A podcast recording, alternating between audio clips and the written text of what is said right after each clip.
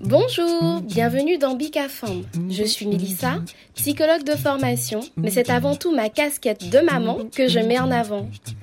C'est un podcast caribéen qui est dédié à la parole des femmes sur différents thèmes, autour de la grossesse, du désir ou du non-désir d'enfant, autour de pathologies qui concernent directement les femmes comme l'endométriose, autour de la maternité, le postpartum d'ailleurs peu exploré, les traditions transmises de génération en génération, autour de la place de la femme dans notre société, comment allier vie personnelle et vie professionnelle. Bref, Bicafam est un rendez-vous convivial entre femmes qui viendront partager leur expérience de vie, parler sans tabou, avec sincérité et émotion, pour parfois penser certaines blessures et aider d'autres femmes à se sentir moins seules. Ce podcast est dédié à la puissance des femmes.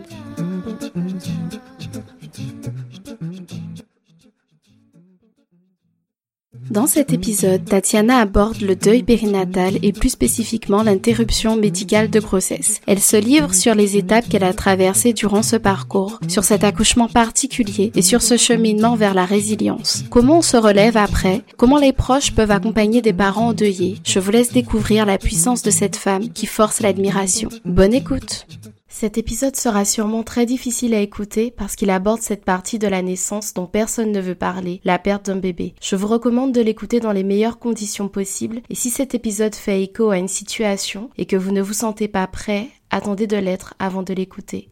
Bonjour Tatiana. Bonjour Mélissa. Ben, tout d'abord, je te remercie d'avoir euh, proposé ta participation dans Bicafon. Merci infiniment pour ça. Je sais que ton témoignage aidera euh, sûrement d'autres femmes, donc merci infiniment. Merci à toi. Alors, ben, on va commencer déjà par une présentation. Est-ce que tu pourrais te présenter comme tu le souhaites, s'il te plaît? Je m'appelle euh, Buzz Tatiana, j'ai 40 ans. Sur Instagram, je suis connue sous le nom de Tia Diamond. Je suis professionnelle de santé paramédicale euh, depuis l'âge de 20 ans. Maman d'un premier enfant euh, de 8 ans. Et euh, je me considère aussi maman d'un deuxième enfant qui est décédé en février 2023, petit garçon Mathéo. Voilà, ma vie est constituée d'une atmosphère de spiritualité incarnée et énergétique. Je fais pas mal de formations pour pouvoir conscientiser avec la population. C'est à peu près tout ce que je peux dire comme présentation, c'est déjà pas mal.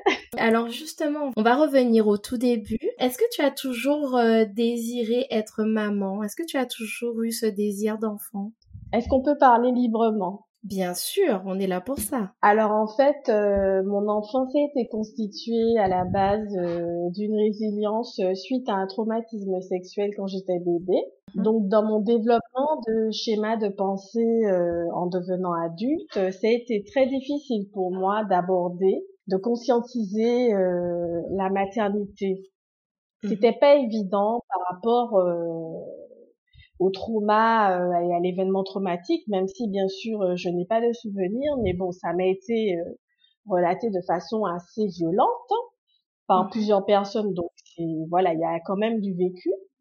C'était mhm. difficile pour moi euh, et aussi par rapport à ma carrière professionnelle de euh, me visualiser de me projeter dans, dans une maternité. Mhm. Donc je l'ai fait par la suite parce que j'ai fait un profond travail euh, intérieur euh, qui m'a permis de me dépasser dans ma condition de victime.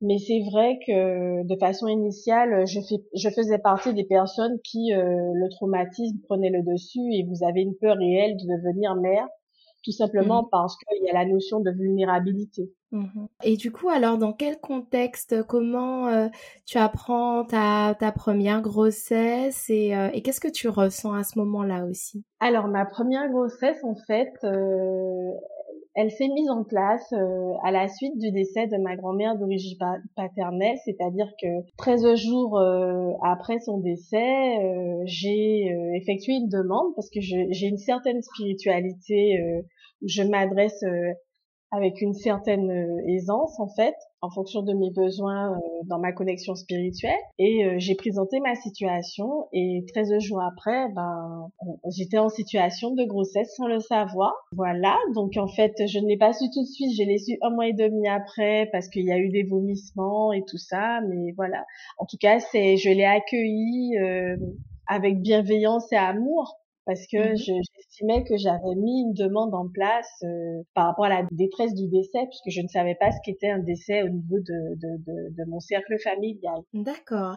Et du coup, alors, comment s'est passée cette première grossesse? Alors, première grossesse, en fait, par rapport à ma situation de professionnelle de santé, donc euh, il y a des gestes de manutention, euh, il y a quand même euh, un caractère professionnel anxiogène parce que vous avez quand même une carrière qui entre guillemets dite pénible pour une femme enceinte. avec des horaires atypiques, bon un statut professionnel à préserver, tout ça, c'est c'est un petit peu compliqué. Donc mmh tout ce qui est menace d'accouchement prématuré, euh, voilà, euh, un congé pathologique à mettre en place euh, relativement vers cinq mois pour pouvoir se préserver, puisque les professionnels de, de santé, nous sommes connus pour avoir des grossesses entre guillemets avec un profil à risque. dans l'ensemble, ça s'est bien passé parce que j'ai pu, grâce à des demandes motivées, m'entourer de professionnels efficients et compétents qui ont pu euh, harmoniser la sphère autour de moi. Mais c'est vrai que j'étais anxieuse et très stressée, donc j'avais pas mal de, de contractions, mais ça, ça s'est bien passé. Moi, je dis que c'est une grossesse euh, qui s'est bien déroulée dans l'ensemble. Et du coup, alors, ton accouchement, comment il s'est passé? Premier accouchement, euh, un peu apeuré.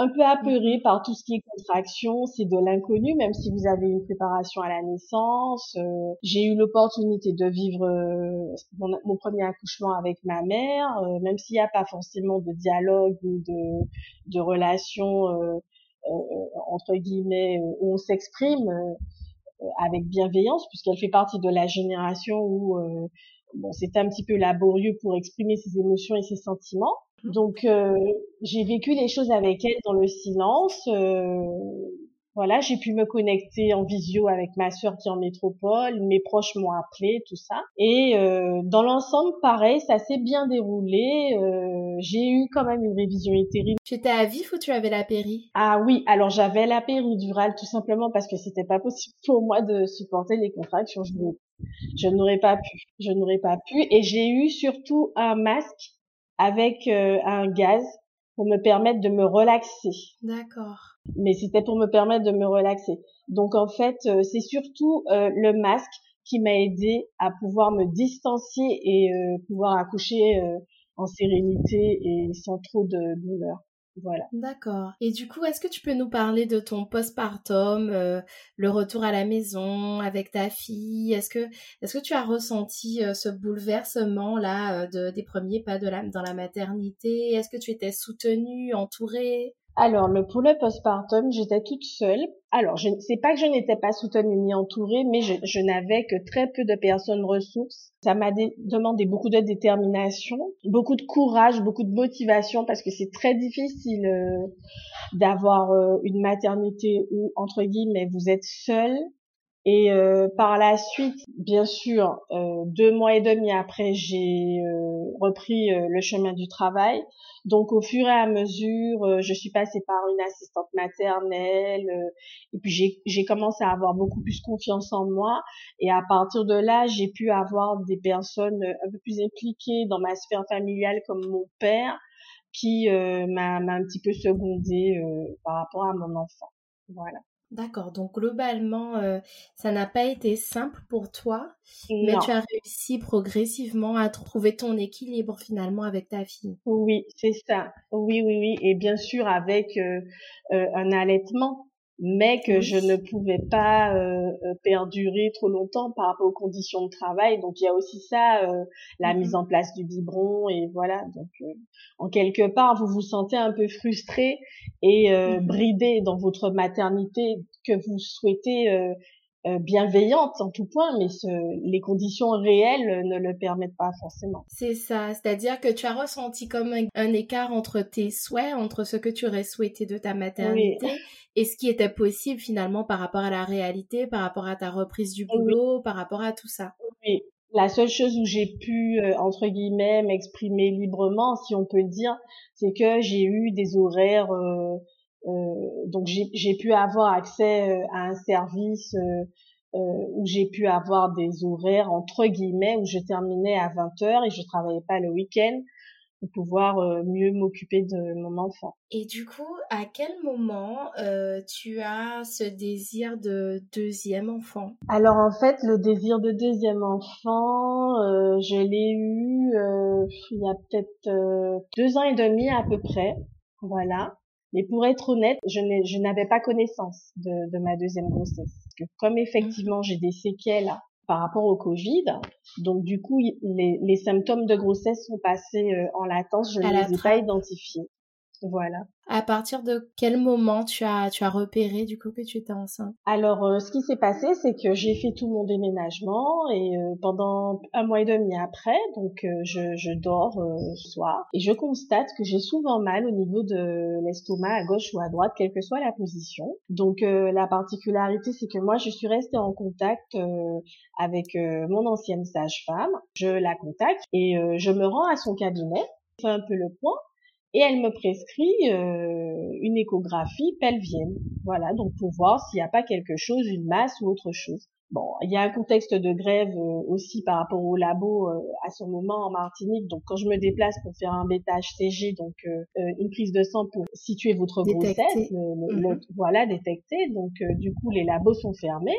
Donc euh, je me rapproche le plus rapidement possible des cabinets qui font des échographies et je suis prise en charge assez rapidement au bout d'une semaine par une clinique privée. Donc je m'y rends et lors de l'échographie, euh, dès que j'arrive, je dis avec bienveillance euh, que je ne suis au courant de rien, je je, sais pas ce qui se passe, mais j'ai mal tel endroit tel endroit.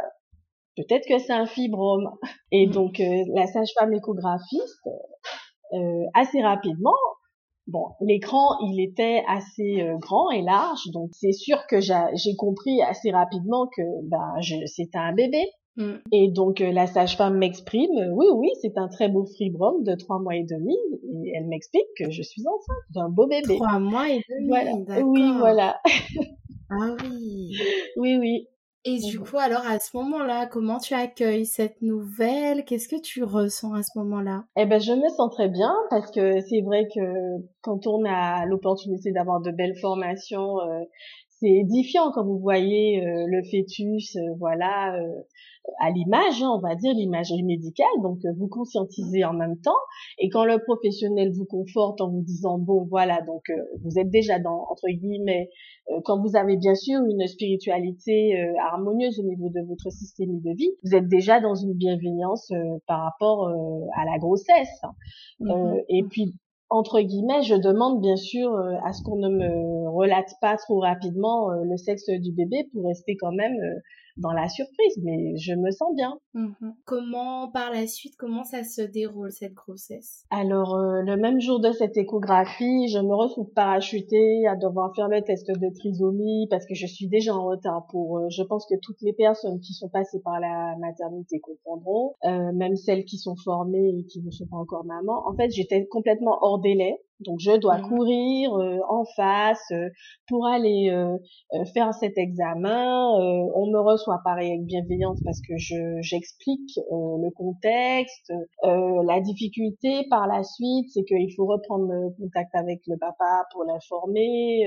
voilà, moi j'ai fait le choix aussi de lui présenter les documents pour qu'il puisse bien voir que je n'étais pas au courant puisque c'est bien marqué deuxième trimestre en dessous, voilà. Et ça commence à cheminer et à installer en moi beaucoup de stress, beaucoup d'anxiété parce que je me demande euh, qu'est-ce que je vais faire parce qu'il y a la carrière, euh, je viens de déménager, je suis euh, dans des étages, j'ai des projets professionnels, j'ai des projets de formation, donc en fait je panique, je mmh panique.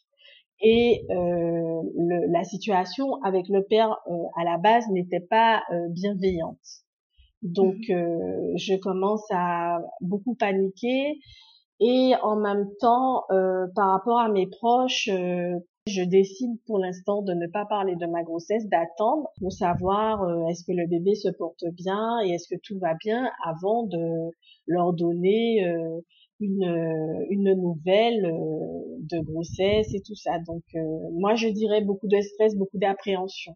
Voilà. Et du coup, alors par la suite, donc tu réalises euh, les différents euh, tests de dépistage? Alors je réalise les différents tests de dépistage. Donc pour le premier, entre guillemets, ça peut aller, mais il y a quand même une notion. Euh, donc il y a déjà le délai puisque nous sommes dans les dom et mhm. ces analyses, elles partent sur l'hexagone. Donc mhm. après ce délai, donc il y a quand même une notion de d'analyse entre guillemets défavorable euh, donc il faut refaire encore des analyses. Euh, je me situe dans ma quarantième année, donc je commence euh, à être un peu agacée parce que je me dis bon, voilà, je comprends pas ce qui se passe.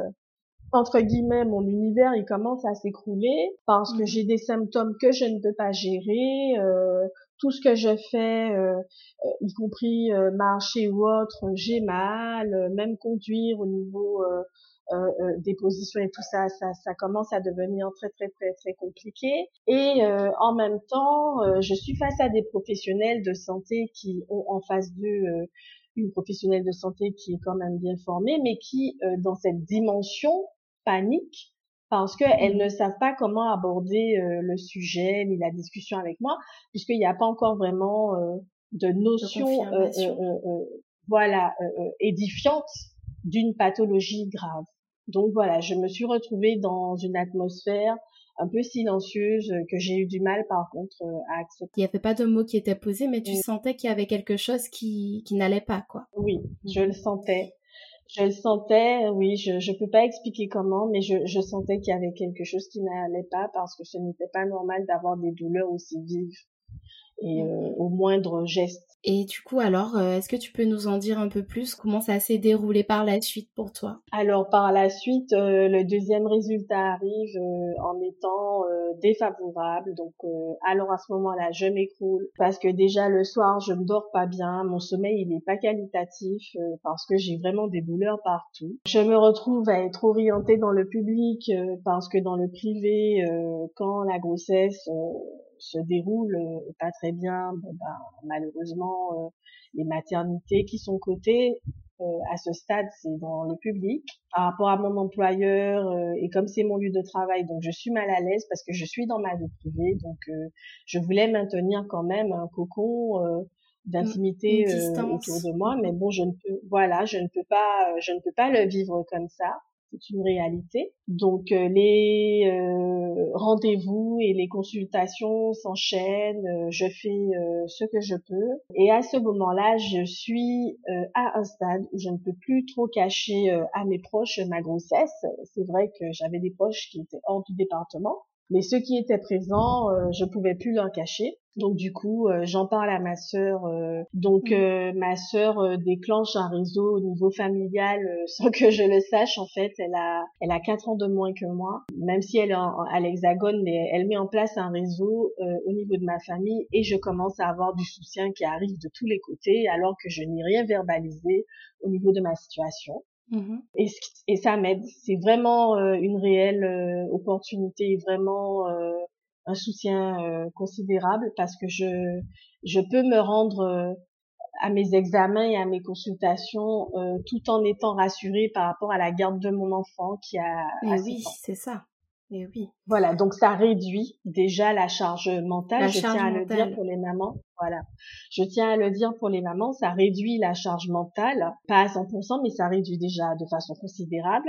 Et au niveau de l'anxiété et du, du, stress, il y a aussi une action euh, pour euh, essayer de, de, résorber un petit peu. Par la suite, euh, bon, bien sûr, il faut trouver un consensus, un compromis avec le papa qui souhaite assister aux consultations et aux examens. Donc, pareil, j'ai un réseau de professionnels de santé et de thérapeutes parce que c'est vrai que j'évolue au quotidien avec ces personnes qui sont des, des personnes ressources au niveau professionnel et aussi amical. Donc euh, ces personnes, je vais et j'échange avec eux avec aisance. Et là encore, j'ai un réseau qui se place autour de moi où on m'explique euh, les choses, euh, voilà, pour aller entre guillemets dans, dans un cheminement de duo avec le papa par rapport à, cette situation qui est déstabilisante et mmh pour la maman en priorité, mais aussi le père.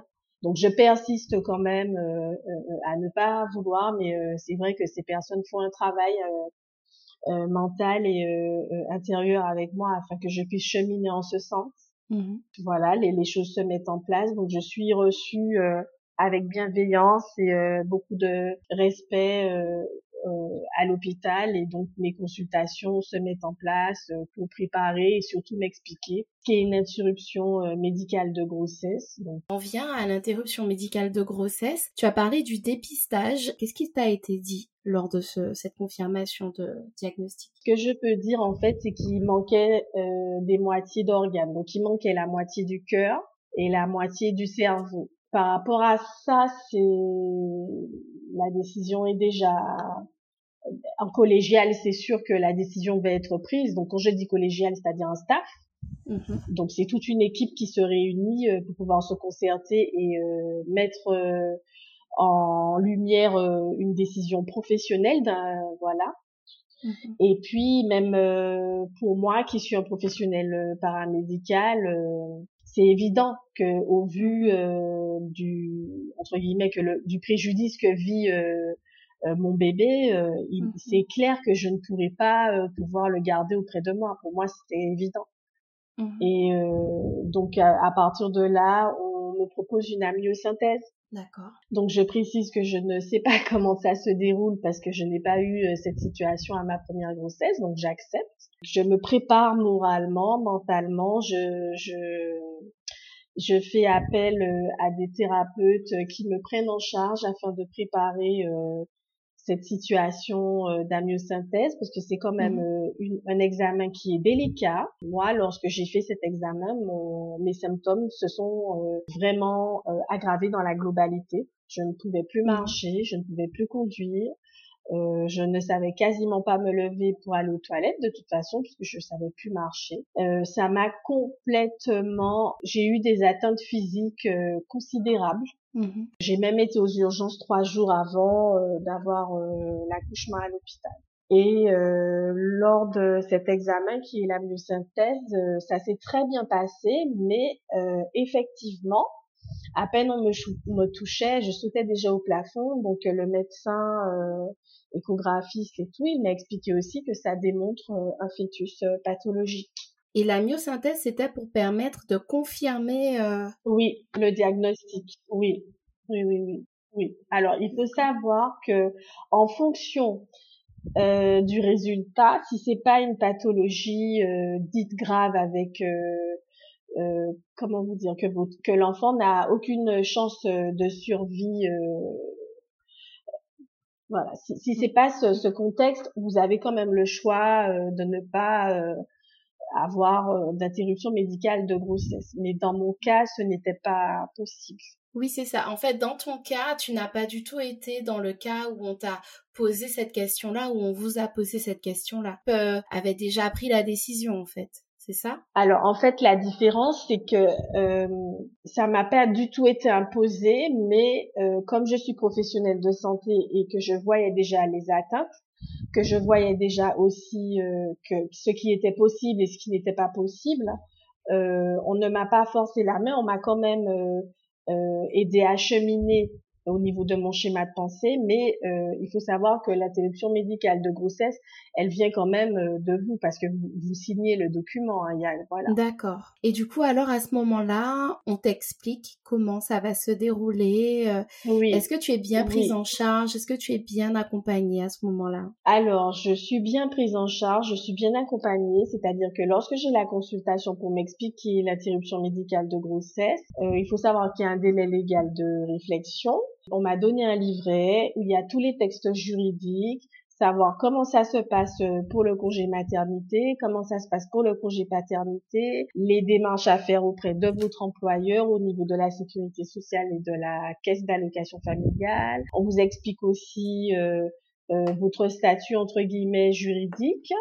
Voilà, par rapport aux impôts, par rapport à la prime à la naissance, on vous donne aussi des, des titres de livres euh, tout ça est au sein du livret. Vous avez aussi des titres de livres que vous pouvez acheter pour vous aider, pour vous soutenir. Vous avez aussi des noms d'associations pour pouvoir vous soutenir dans le cheminement du deuil périnatal. Mhm. Franchement, je trouve euh, que avec euh, le recul, c'est vraiment très très bien organisé. Euh, donc j'ai eu aussi une sage-femme au niveau euh, de l'hôpital aussi qui a bien pris le temps de m'expliquer toutes les procédures, les modalités, où j'ai pu signer mes documents et j'ai eu aussi une consultation en génétique où on m'a bien expliqué les choses. Il y a un génosociogramme qui est fait, donc c'est une étude, une analyse de l'arbre généalogique avec les facteurs héréditaires et tout ça. Euh, dans, dans mon cas, il n'y avait rien qui indiquait euh, la raison, mais bon, ça arrive. Mhm. Voilà, tout simplement, ça arrive. Et euh, sincèrement, avec le regard professionnel, il y avait énormément de bienveillance. Donc ça, c'est pour la mhm. partie consultation. Voilà, je trouve que même pour une personne lambda qui n'est pas formée, qui ne sait pas euh, comment évoluer au sein de, de l'hôpital, il y a énormément de bienveillance. Euh, pourquoi? Parce que c'est un accouchement qui est anxiogène et mhm. qui peut euh, amener beaucoup de détresse émotionnelle. Les personnes eh peuvent paniquer, elles peuvent être euh, euh, vraiment renvoyées à leurs propres limites. Donc en fait, le corps hospitalier, il est vraiment formé pour que ça puisse se passer en toute bienveillance et que euh, la mère puisse être euh, en résilience, c'est-à-dire euh, pouvoir trouver des ressources intérieures pour pouvoir harmoniser son atmosphère de vie pour rester dans le positif et ne pas sombrer psychiquement ni mentalement. Donc mmh. moi je trouve que oui c'est très bien. J'ai une question. Est-ce que tu as expliqué tout ça à ta fille ou pas? Alors, ce que j'ai fait en fait, euh, j'ai attendu euh, quelques deux trois semaines après avoir su que j'étais enceinte. Après, j'ai expliqué à ma fille qu'il va y avoir euh, quelqu'un d'autre dans la famille. Je lui ai expliqué, ce sera un bébé, ce sera, je ne savais pas encore le sexe, mais au fur et à mesure, je lui ai expliqué. Et après, quand les résultats sont revenus en étant défavorables, j'ai attendu encore un petit peu. une semaine avant l'accouchement, j'ai essayé de lui expliquer avec mes, mes propres mots euh, mhm. euh, pour qu'elle comprenne bien que parce que ce qui était bienveillant, c'est que quand je lui ai expliqué que j'étais enceinte, je lui avais dit que bon ben euh, pour que le bébé euh, puisse euh, être mis au monde, il faut qu'il soit en bonne santé. Donc quand euh, j'ai préparé mon accouchement, j'ai, euh, je, lui, je, je lui ai euh, de la même manière expliqué que ce ne sera pas possible qu'elle ait son petit frère avec elle parce qu'il a eu un souci de santé très important. Donc voilà, et elle m'a dit, il est monté, il est au ciel, il est voilà, il est, il est au ciel et tout ça. Donc à ce moment-là, je, je l'ai, je l'ai conforté dans en ce sens euh, que oui, effectivement, il est au ciel euh, et que ce ne sera pas possible, compris. que je suis désolée. Oui, mais elle s'est mise en position fétale. Mmh elle s'est mise en position fétale euh, parce que ça lui avait fait un petit peu de peine, donc j'ai essayé de, bah de, de, lui expliquer un peu plus, mais à ce moment-là, bon, dans ma condition de maman, j'ai fait appel à des ressources extérieures, donc dans le cadre de massage relaxant, oui, mmh donc cadre de euh, massage relaxant, euh, un petit peu de sophrologie, où on lui expliquait les choses et puis ça s'est bien passé.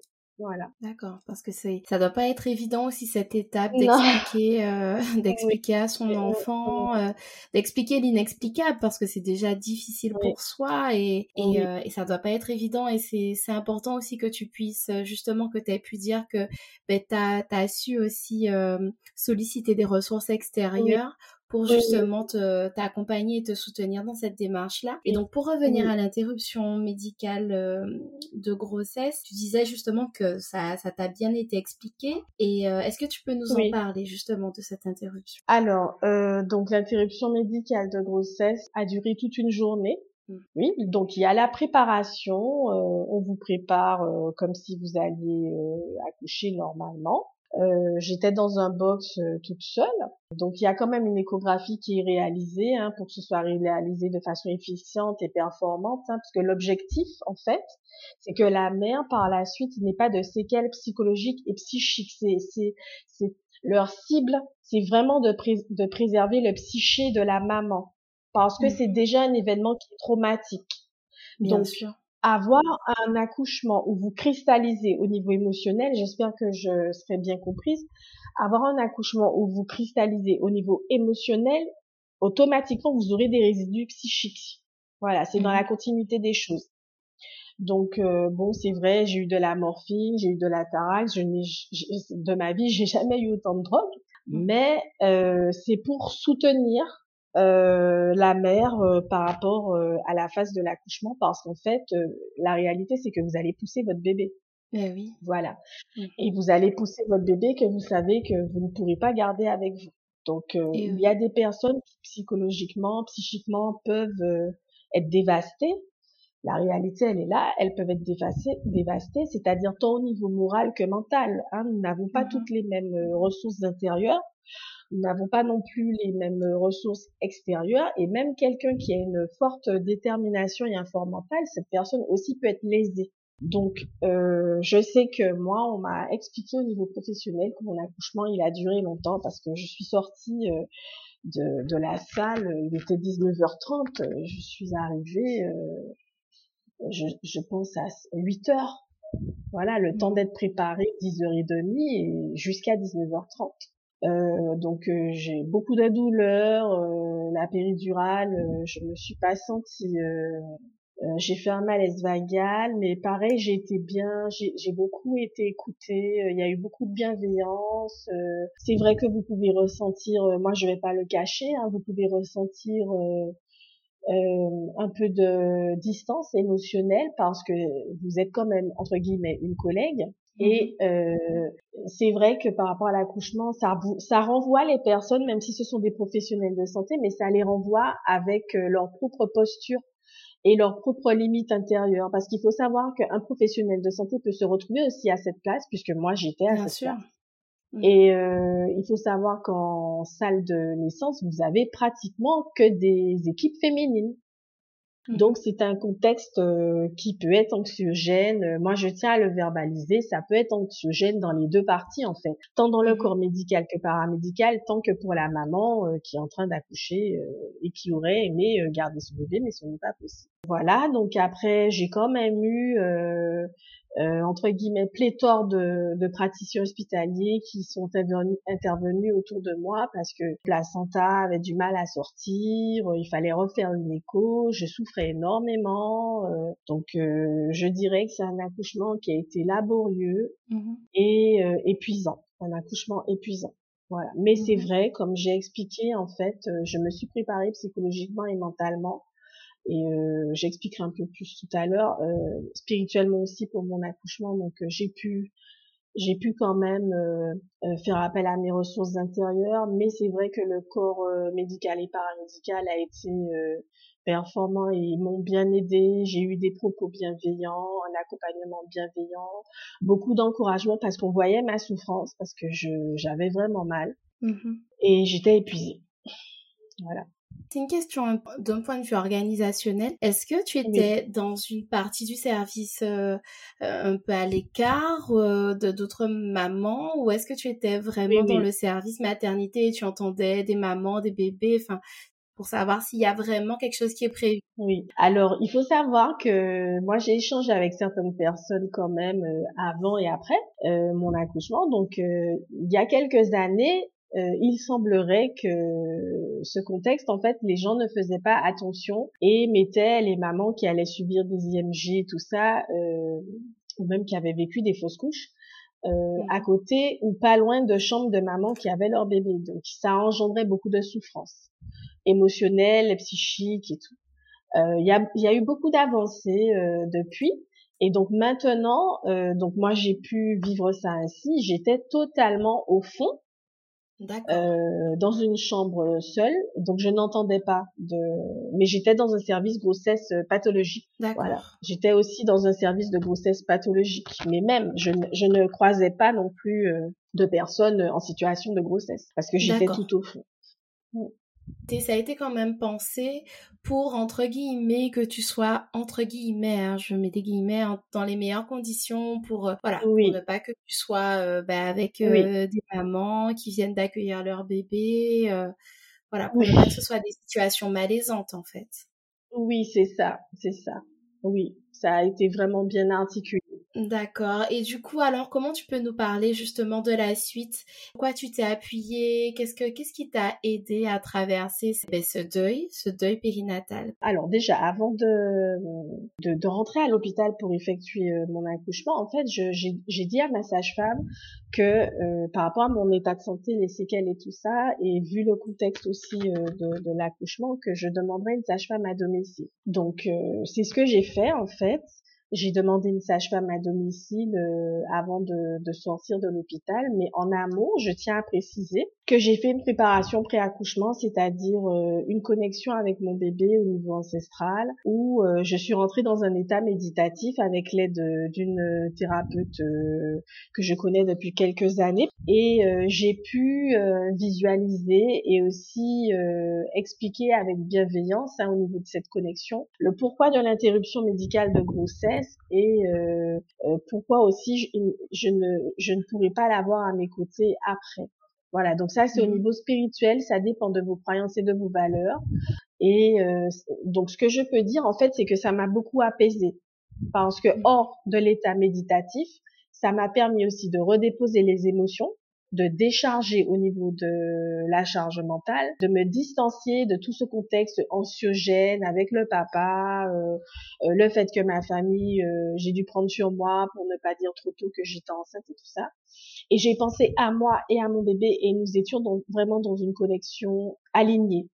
Voilà. Mmh j'ai pu lui parler avec bienveillance, lui présenter la situation, lui présenter les choses, verbaliser tout mon amour pour lui, vraiment m'étendre au niveau émotionnel, pour lui faire comprendre que euh, tout n'est pas réuni pour que je puisse l'accueillir malheureusement et que j'en suis vraiment désolée, mais que en toute sincérité, euh, euh, voilà le, le, contexte de l'interruption médicale de grossesse et que sincèrement je le remercie et c'est un honneur et un hommage pour moi d'avoir pu le connaître, même si je ne l'avais pas encore tenu dans mes bras. Ça, ça s'est passé mmh par la suite mais que avec bienveillance et une totale humilité, je le remerciais de, de m'avoir choisi comme mère.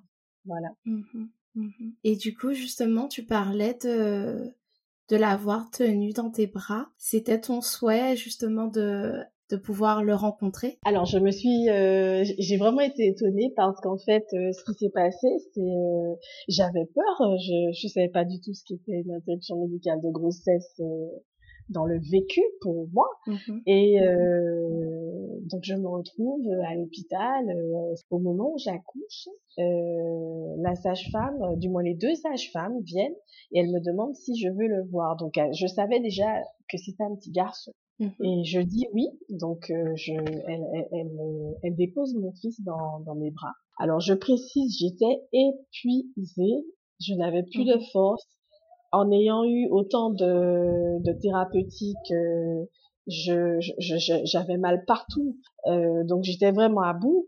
Donc euh, je prends mon petit garçon dans, dans mes bras et je le bénis. Voilà, je le bénis et euh, je me rapproche à nouveau de la spiritualité ancestrale et je manifeste tout mon amour pour lui et toute ma considération et euh, je rends grâce aussi de le rencontrer, de pouvoir être en connexion avec lui. Par là même, je remercie aussi d'avoir l'honneur de pouvoir avoir été choisie euh, comme maman. Voilà. C'était c'était un moment hors du temps en tout cas. Euh, oui, mais c'est court c'est court. Alors mm-hmm. pour euh, donc je précise à nouveau pour mm-hmm. euh, préserver les mères euh, par rapport à leur psyché, c'est-à-dire leur capacité mentale et psychique, on ne vous laisse pas. on ne laisse pas trop de temps. Non, non, pas trop trop longtemps. À peu près 5-10 mm-hmm. minutes. Ouais. Et du coup, alors, est-ce que tu peux nous parler de la suite? La suite post-accouchement, euh, quand tu reviens chez toi, euh, les émotions qui te traversent, comment comment tu traverses tout ça? Est-ce que tu es soutenue aussi par tes proches? Comment ça se passe? Alors en fait, je rentre à la maison, donc je suis épaulée parce que mon père euh, garde ma fille deux jours avant que j'aie accouché jusqu'à trois quatre jours après que j'ai accouché. Donc je suis un peu à distance pour pouvoir me reposer, reprendre des forces. Par la suite, ma mère prend le relais, donc ma fille et avec moi. Donc ma mhm. mère me donne euh, la possibilité de rester euh, dans sa villa avec elle, mhm. c'est-à-dire avec ma mère et ma fille. Elle me seconde euh, pour pouvoir s'occuper d'elle et que je puisse me reposer et me réénergiser aussi Donc c'est-à-dire qu'en fait euh, retrouver vos capacités physiques, euh, morales, mentales et psychiques aussi, parce que euh, pour être à distance de ce type d'événement, vous avez des thérapeutiques qui sont mis en place et ça vous ralentit un petit peu en fait. C'est pour préserver la sphère mentale de la maman. Mmh. Et au niveau de la péridurale, j'avais des douleurs très intenses au niveau du dos.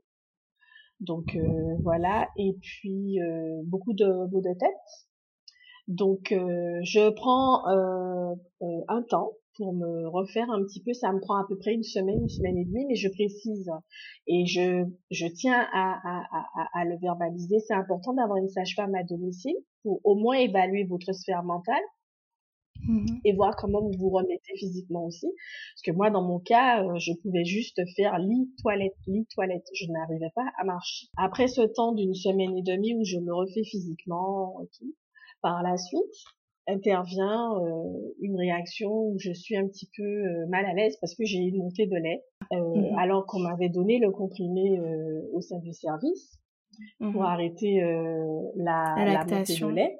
Mmh Donc du coup, ce qui se passe, c'est que je me mets euh, à ressasser, euh, je commence à pleurer, je suis mal parce que déjà le fait d'avoir cette euh, situation qui se met en place et que j'ai pas mon fils à côté de moi dans un couffin ni dans un berceau, j'ai du mal à, à, me faire à l'idée qu'il sera pas là, que je vais pas l'entendre pleurer, je vais pas l'entendre gazouiller et je commence à, à avoir un profond mal-être. Donc ça dure à peu près trois quatre jours. Donc je verbalise au papa je lui explique, je discute avec lui, je lui montre euh, mes vêtements qui sont mouillés euh, par rapport euh, à la montée de lait. On en discute ensemble, ça fait comme un petit débriefing puisque bon, vous savez, les hommes et les femmes au niveau des interactions neuronales, on voit pas les choses, on ne considère pas les choses de la même façon. Mm-hmm. Donc ça me fait prendre un petit de recul, mais je ne cesse pas de pleurer. je ne cesse pas de pleurer, ça ne change rien. Et je commence à rentrer dans une colère intérieur mmh et extérieur en disant je veux mon bébé, je veux mon bébé à côté de moi, je veux que mon fils soit avec moi, je veux que mon fils soit là. C'est pas juste, c'est pas juste, c'est pas juste. Donc vous voyez, je passe dans la même phase euh, que je mmh pense euh, toutes alors que mon, mon accouchement il est préparé euh, spirituellement, euh, mentalement, et que j'ai, je suis quand même une femme qui a une belle résilience intérieure, mais les choses sont ce qu'elles sont, la maternité et, la maternité. Donc par la suite, je prends contact. Euh, donc ce que je fais, je m'hydrate, je ne sais pas ce qui se passe, je n'avais aucune connaissance à ce sujet à ce moment. Ces, connaissances viennent par la suite, bien euh, à distance euh, de, de, de, de, mon retour à la maison. Donc je ne sais pas ce qui se passe, je commence à boire énormément d'eau tous les jours. Je commence à boire énormément d'eau tous les jours. Je m'hydrate, je m'hydrate, je m'hydrate. Et euh, par contre, au niveau des apports euh, alimentaires, je mange très peu. Je, je me concentre sur euh, l'hydratation. Mmh Et en fait, en me concentrant sur l'hydratation, je, je contacte une. Pourquoi je précise C'est parce que ma mère souvent me faisait des repas, des soupes, des choses comme ça, et je refusais parce que mmh ma mon, mon besoin mon, mon besoin prioritaire c'était de m'hydrater. J'avais, je ne mmh. sais pas, quand je suis revenue, euh, j'avais une sécheresse, je, me sentais souvent en manque d'hydratation. Donc après, je prends contact avec euh, une connaissance euh, amicale qui est cette thérapeute qui m'avait préparé pour mon accouchement. Donc il y a quand même une systémie, elles étaient deux. Et donc du coup, je lui explique la situation et nous discutons ensemble pour mettre en place le même type de soins de spiritualité ancestrale mais en allant aussi vers une thérapie euh, qui est centrée sur le féminin. Mmh voilà. Donc euh, à partir de là, euh, je commence à me stimuler en me disant bon, tu es maman d'un premier enfant qui a 7 ans, elle a besoin de toi. Il faut vivre le deuil périnatal avec ce que tu représentes, c'est-à-dire une positivité et une résilience en harmonie de vie. J'avais un, un, très bel euh, entre guillemets agenda, un beau cahier euh, rose euh, fuchsia, et je mmh. prends ce cahier et je commence à écrire. Donc on appelle ça du journaling. Et je fais du mmh. journaling toute la journée. Voilà, je bois, je m'hydrate. Les émotions qui te traversent. Voilà, je libère, je libère, je libère. Donc mhm. euh, la l'écriture de guérison, c'est en vers. Donc je, je libère, je libère, je conscientise, je fais des méditations, euh, voilà. Et puis après, euh, je discute à nouveau avec ma sage-femme qui vient à domicile et je lui demande d'évaluer euh, où j'en suis, euh, comment elle me trouve au niveau mental et psychique et psychologique. Et nous discutons ensemble. Et euh, elle me dit aussi qu'effectivement, comme m'avait expliqué mon père, qu'il y a une association pour le deuil périnatal, mais qu'elle me voit bien, mais de, me rapprocher de cette association. Est-ce que tu pourrais donner le, le nom de l'association justement? Alors ces étoiles en ciel. Donc ces étoiles en ciel, euh, c'est sûr, elle a cette association a un compte Instagram. Donc alors mhm. pour la Guadeloupe, vous avez une association. Normand-nous Oui, je crois que c'est ça. Voilà. Ouais, pour la Guadeloupe, c'est ça. Pour la Guadeloupe, vous avez cette association, mais pour nous à la Martinique, puisque je suis à la Martinique, c'est étoiles en ciel. Et euh, donc pour la Guadeloupe, il y a un compte Insta, et pour la Martinique, les étoiles en ciel a aussi un compte Instagram. Donc, euh, ce que j'ai fait en fait, euh, comme je suis quelqu'un qui évolue beaucoup dans la pharmacopée caraïbéenne, donc tout ce qui est plantes de la Caraïbe, euh, pour tout ce qui est état de santé, le psychique, se, se réénergiser, se purifier, voilà, les bains rituels au niveau de la spiritualité. donc en fait, j'évolue aussi beaucoup avec les huiles essentielles. Donc je demande à ma sage-femme, est-ce qu'elle a des huiles essentielles qu'elle peut me recommander? Et elle m'oriente vers l'aromathérapie euh, spécifique pour le deuil et les hydrolats. Mhm. Donc, euh, je mets en place ce budget et quand je suis prête physiquement avec son accord et que je peux recommencer à conduire, je fais en sorte euh, d'harmoniser mon atmosphère de vie et d'avoir tout ce protocole pour mon hygiène à mes côtés. Et à partir de là, je commence mes rituels, euh, je commence mon harmonisation, je commence ma conscientisation du cheminement du deuil périnatal et euh, je continue mon journaling, je positionne euh, avec affirmation pour les méditations et je j'ai comme support l'aromathérapie et la phytothérapie. Et mhm. puis par la suite, je me rends chez cette connaissance amicale pour refaire un soin à visée spirituelle ancestrale pour pouvoir euh, euh, traverser avec bienveillance et humilité euh, le cheminement du deuil périnatal et à partir de là je deviens autonome. Et là, à ce moment-là, c'était combien de temps après l'interruption? À peu près trois semaines. D'accord, donc c'était quand même relativement proche. Hein? Oui, mhm. parce qu'en fait j'étais en train de perdre pied. J'étais en train de perdre. Mhm. J'étais en train de perdre. Oui, parce que je n'entendais pas mon fils je voyais euh, des montées de lait, euh, je ne comprenais pas euh, ce qui se passait, pourquoi ça m'était arrivé. En fait, tu étais en postpartum et... et je comprenais pas pourquoi ça m'arrivait et pourquoi il a vécu ça. Donc j'avais besoin de conscientiser. et donc on a mis en place pareil un soin comme celui avant l'accouchement. J'ai eu recours à une thérapeute euh, qui m'a permis de me reprogrammer euh, au niveau neuronal. Euh, et puis j'ai pu suivre aussi des comptes Instagram qui développent, qui partagent des infos sur la spiritualité caraïbéenne et les soins ancestraux. Et j'ai mis en place autour de moi une harmonisation corps-esprit-âme, voilà, avec des méditations, de l'aromathérapie, tout ce qui est huile essentielle et la pharmacopée caraïbéenne. Voilà. Et tout ça, ça t'a aidé justement à traverser ben, cette douloureuse étape du, deuil périnatal. Oui. oui, Et justement, est-ce que tu penses que les mères sont bien accompagnées pour traverser justement ce deuil périnatal? Par rapport aux associations de deuil périnatal, euh, moi je trouve que oui.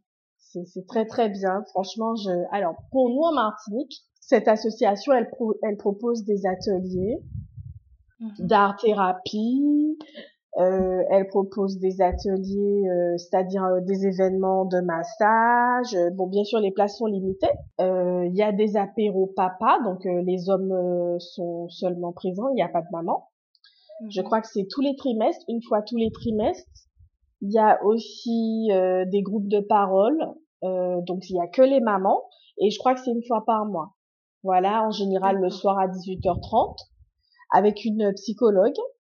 Euh, et puis vous avez aussi des dossiers de fonds de solidarité euh, pour pouvoir euh, avoir des prises en charge au niveau psychothérapie. Et concernant euh, les frais funéraires par rapport au bébé et tout ça, vous avez des dossiers que vous pouvez constituer.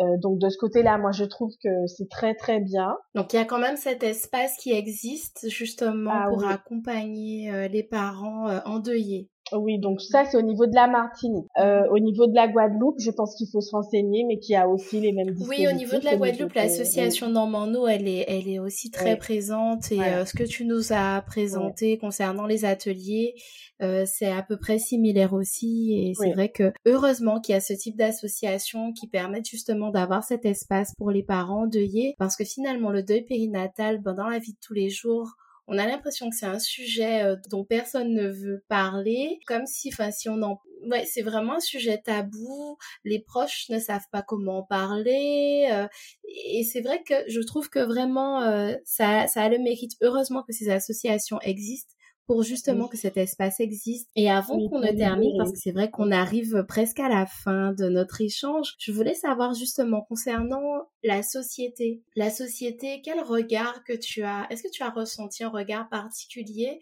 par rapport à ta situation? Est-ce qu'il y a eu des moments où tu as eu des remarques un peu malaisantes, par exemple de personnes qui savaient que tu étais enceinte et après qui qui te posait des questions sur la suite, enfin euh, Alors au niveau familial, euh, moi ce que je peux dire c'est que c'est pas évident pour quelqu'un qui n'est pas formé euh, d'être bienveillant.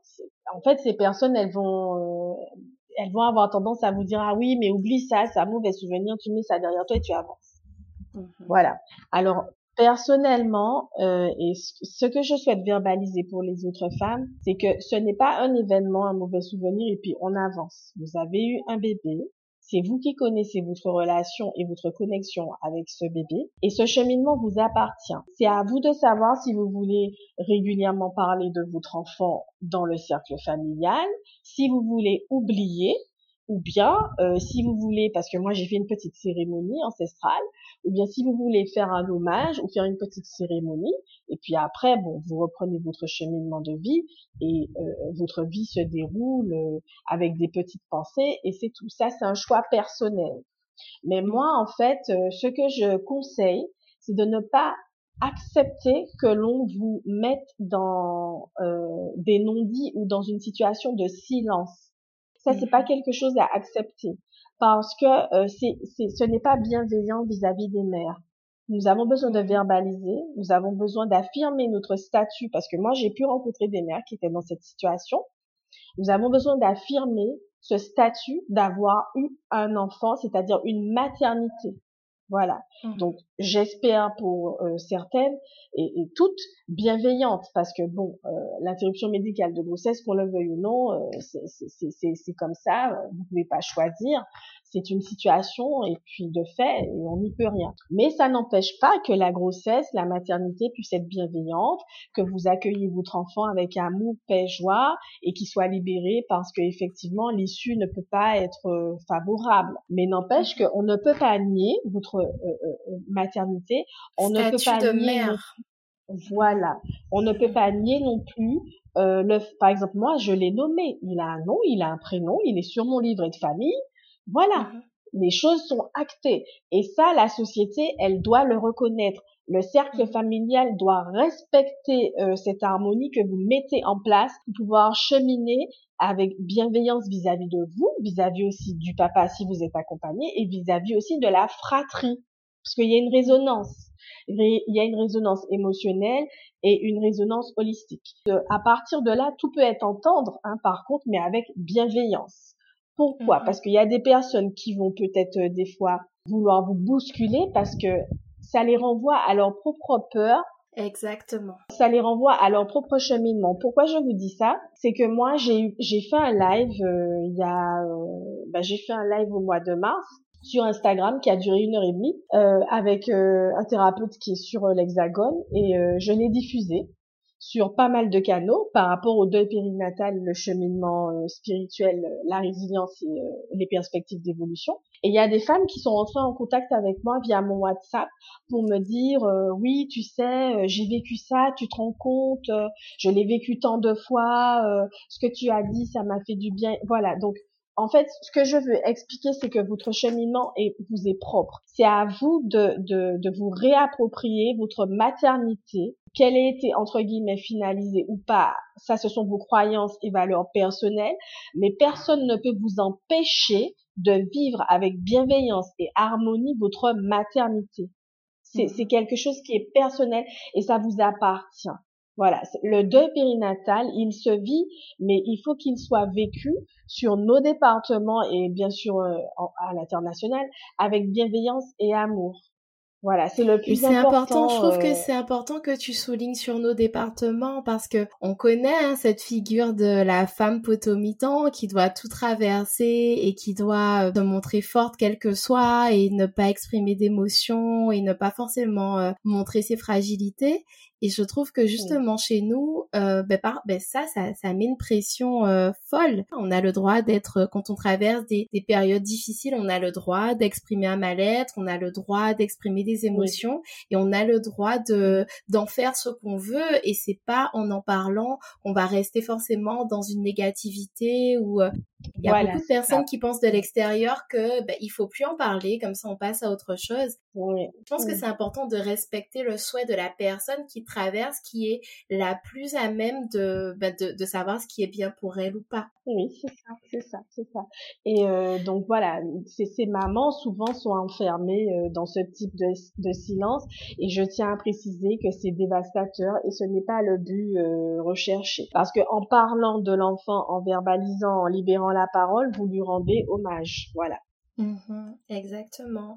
Mais justement, Tatiana, je, je, te remercie pour cet échange. On arrive euh, à la fin de cet échange. Je voulais juste te poser euh, une petite question avant de passer à la signature. Comment tu te sens actuellement? Qu'est-ce que tu peux nous dire sur ton état actuel, émotionnel? Ben, Je me sens très bien parce qu'en fait, ce qui s'est passé euh, quand j'ai commencé à faire pas mal de journaling au sein de cet agenda où je libérais, j'ai décidé euh, d'enclencher ma capacité de résilience, c'est-à-dire euh, de rendre hommage à mon fils en me développant et en mettant en place mes projets professionnels et mon ambition professionnelle pour lui rendre hommage parce qu'il m'a donné une capacité de résilience et une détermination. Et jour après jour, c'est ce que je, je mets en place. J'ai toujours une pensée pour mon fils.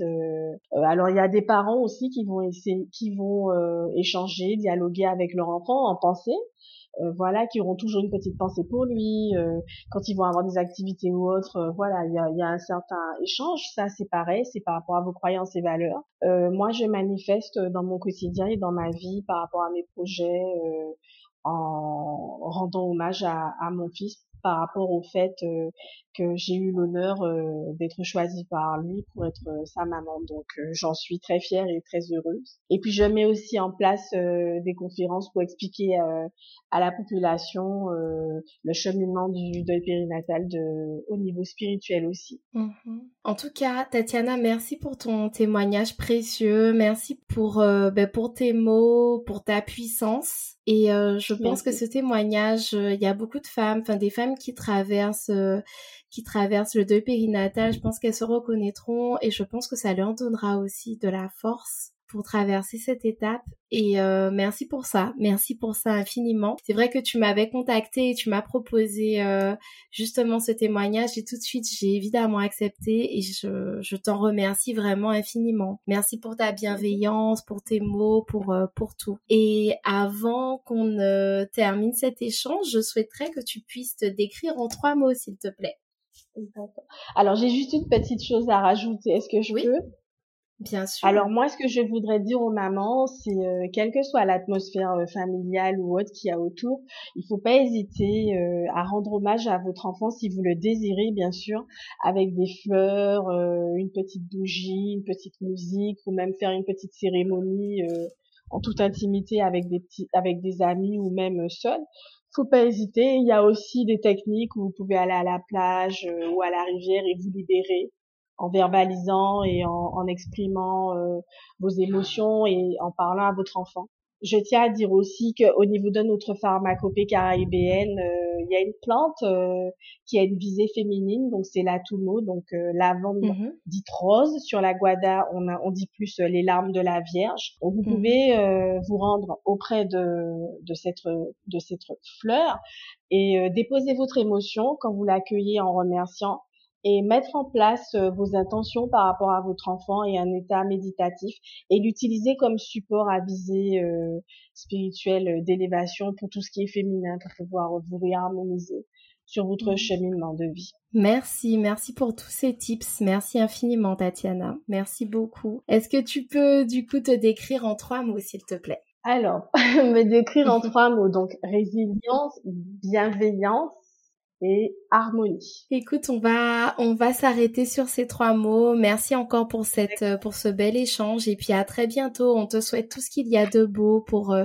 pour tes projets. Euh, on te souhaite tout ce qu'il y a de beau. Et puis à bientôt Tatiana. Merci, à bientôt.